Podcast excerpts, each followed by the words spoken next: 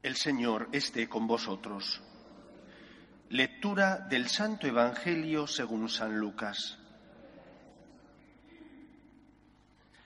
En los días de Herodes, rey de Judea, había un sacerdote de nombre Zacarías, del turno de Abías, casado con una descendiente de Aarón, cuyo nombre era Isabel. Los dos eran justos ante Dios y caminaban sin falta según los mandamientos y leyes del Señor. No tenían hijos, porque Isabel era estéril, y los dos eran de edad avanzada. Una vez que Zacarías oficiaba delante de Dios con el grupo de su turno, según la costumbre de los sacerdotes, le tocó en suerte a él entrar en el santuario del Señor a ofrecer el incienso. La muchedumbre del pueblo estaba fuera rezando, durante la ofrenda del incienso. Y se le apareció el ángel del Señor, de pie a la derecha del altar del incienso. Al verlo, Zacarías se sobresaltó y quedó sobrecogido de temor. Pero el ángel le dijo, No temas, Zacarías, porque tu ruego ha sido escuchado. Tu mujer Isabel te dará un hijo y le pondrás por nombre Juan. Te llenarás de alegría y gozo y muchos se alegrarán de su nacimiento, pues será grande a los ojos del Señor. No beberá vino ni licor, estará lleno del Espíritu Santo ya en el vientre materno, y convertirá muchos hijos de Israel al Señor su Dios. Irá delante del Señor con el espíritu y poder de Elías, para convertir los corazones de los padres hacia los hijos y a los desobedientes a la sensatez de los justos para preparar al Señor un pueblo bien dispuesto. Zacarías replicó al ángel, ¿Cómo estaré seguro de eso? Pues yo soy viejo y mi mujer es de edad avanzada. Respondiendo el ángel le dijo, Yo soy Gabriel, que sirvo en presencia de Dios.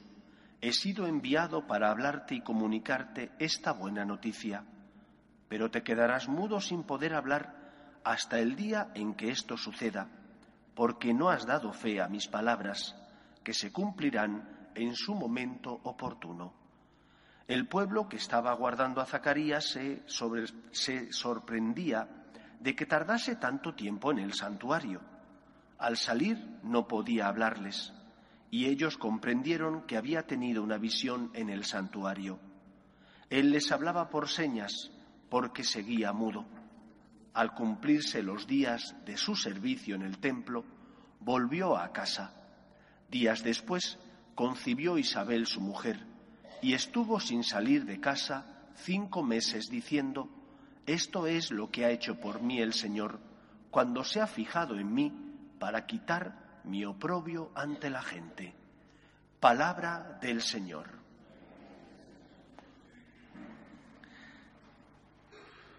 Este acontecimiento que narra hoy el Evangelio según San Lucas es similar al que ha narrado la primera lectura y muy parecido también a la visita del ángel Gabriel, nada más y nada menos que a la Virgen María. En ambos acontecimientos, Gabriel, como enviado por Dios, inicia su conversación, bien con Zacarías o bien con la Virgen María, de la siguiente manera no temas.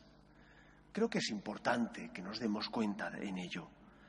El Señor que envía, en este caso a Gabriel, no viene para infundir miedo, terror, no viene para atemorizar, sino que viene al contrario para consolar. Y ese no temas es algo que también nosotros tenemos que sentir y experimentar en nuestra vida.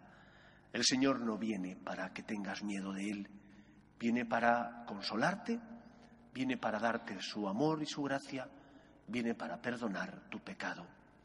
Necesariamente esas palabras del Señor por medio del ángel Gabriel, no temas, tienen que encontrar eco en nuestro corazón.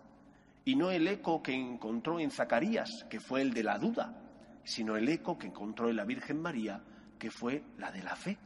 Aquí está la esclava del Señor. Cuando el Señor viene a visitarte.